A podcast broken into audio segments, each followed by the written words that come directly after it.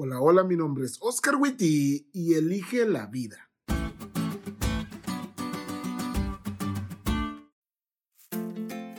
Uno de los problemas que tuvimos Esther y yo cuando recién nos casamos, porque sí, ustedes nos ven bien guapos y sonriendo en la foto, pero también hemos tenido problemas, fue con la comida. Y no tiene nada que ver con el hecho de que somos de países y culturas diferentes, sino con el hecho de que llegaba y me preguntaba, ¿qué quieres comer? Y ustedes dirán, pero pastor, ¿y por qué peleaba por eso? Miren, yo soy un pecador como ustedes, ¿eh? no me juzguen. Pero bueno, de todas maneras intentaré explicarme. Esther y yo fuimos criados de maneras diferentes. A mi guapa esposa se le ofrecía un pequeño menú y ella podía elegir entre dos o tres comidas. Y la pregunta, ¿qué quieres comer? Era una pregunta muy común en esa casa.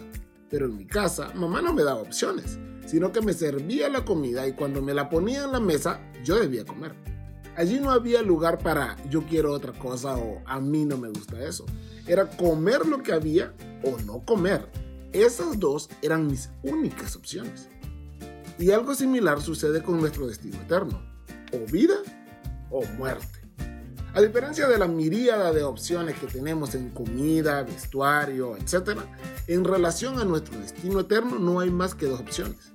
Como dice la lección, después de que eso suceda, cada uno de nosotros individualmente tendrá garantizada la vida, la vida eterna que Dios originalmente había planeado que todos tuviéramos antes de la creación del mundo, o afrontaremos la muerte, es decir, eterna perdición excluidos de la presencia del Señor y de la gloria de su poder.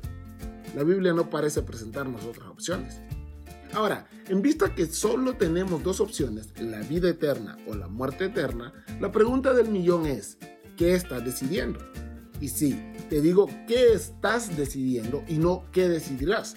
Porque en realidad esta decisión se toma diariamente con las cosas que hacemos, las palabras que decimos y los pensamientos que anidamos en nuestra cabeza. Reflexiona en tu proceder y si éste se inclina hacia la muerte, busca al Señor de todo corazón y empieza hoy a elegir la vida.